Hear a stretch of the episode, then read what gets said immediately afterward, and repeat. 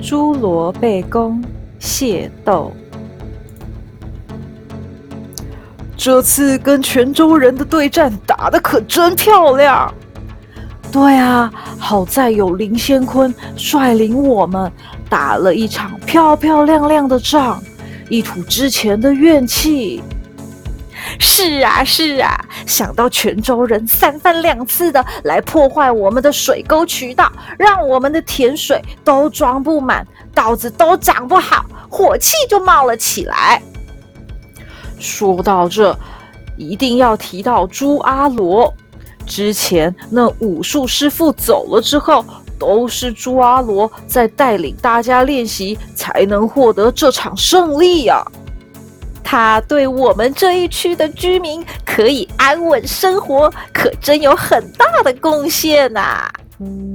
在市场买菜时，听到大家兴奋地谈论这次跟泉州厝那边的泉州人械斗的胜利，大家谈得开心，但我可开心不起来，因为我先生在这场械斗中死了。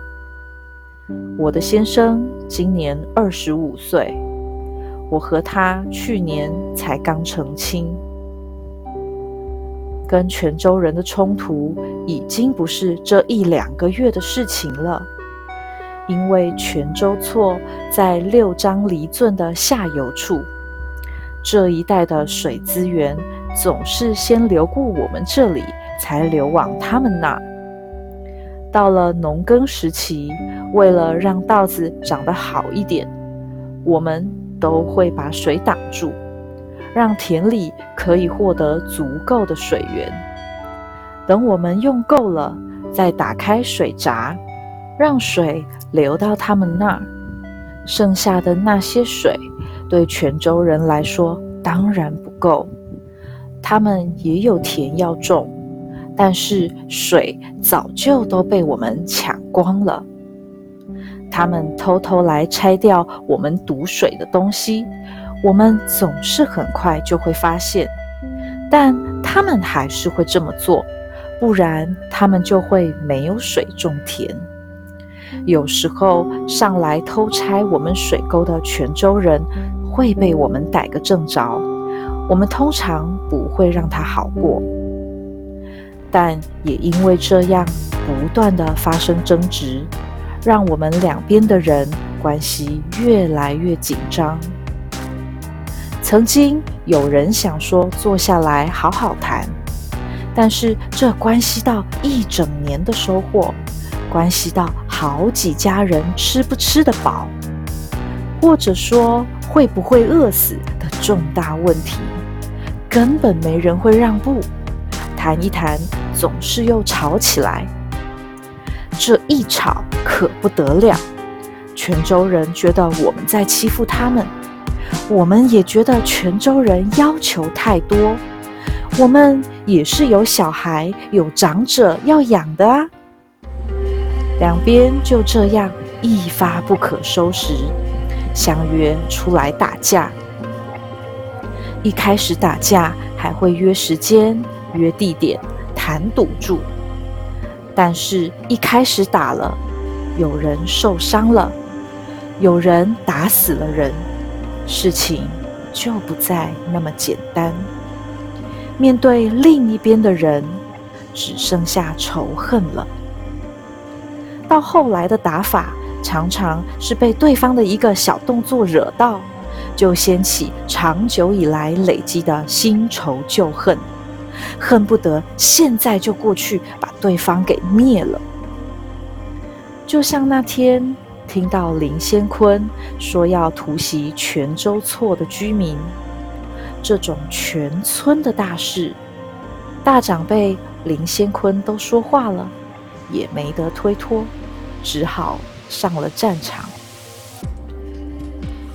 虽然我先生和我之前也没有什么亲人曾经在械斗中丧命，对泉州人也不是讨厌成那样，但是如果不出席，肯定又会被其他人闲言闲语的。实在有太多人不爽泉州人了，实在有太多人的亲人死在跟泉州人的械斗中了。但这一去，我先生就再也回不来了。我不知道我该用哪种情绪来面对这件事。我该生气吗？像大家一般气泉州人那样的夺走了我先生的生命？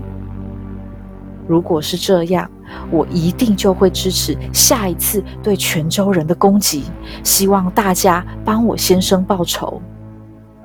但是只要是这样的械斗，一定又会有人死伤，一定又会有人伤心。到底什么时候才能结束呢？更何况，这次被我们大肆侵略的泉州人，现在一定也很多人很伤心吧？应该也超多人很生气。那他们什么时候又会杀过来呢？唉，我不知道，一想到就觉得头痛。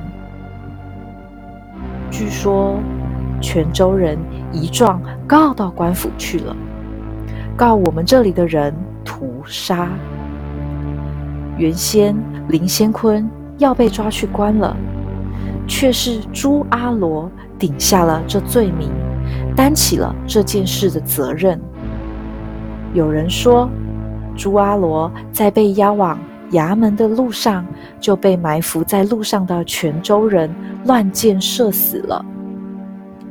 林先坤先生后来帮朱阿罗设了一个小庙，要他的后代世世代代祭祀这一位对林家有恩的大恩人。后来大家都是这么称呼他的——朱罗贝公。